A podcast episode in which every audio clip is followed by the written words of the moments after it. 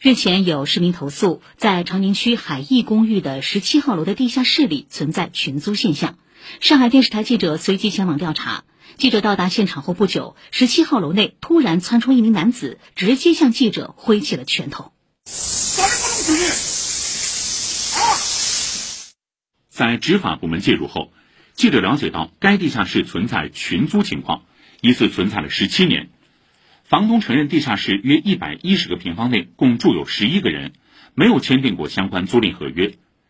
长宁区新京镇城市运行管理中心主任单松雷介绍，其实他们已经多次接到过居民向幺二三四五投诉转来的工单，反映地下室住人情况。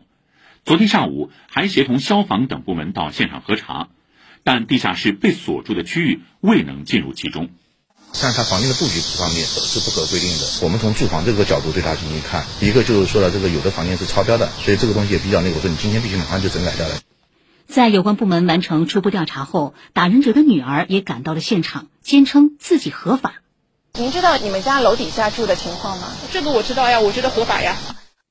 上海长宁警方昨天深夜发布消息称，打人者张某某今年六十四岁，因涉嫌寻衅滋事罪已被依法刑事拘留，案件正在进一步审理。以上由记者马尊一报道。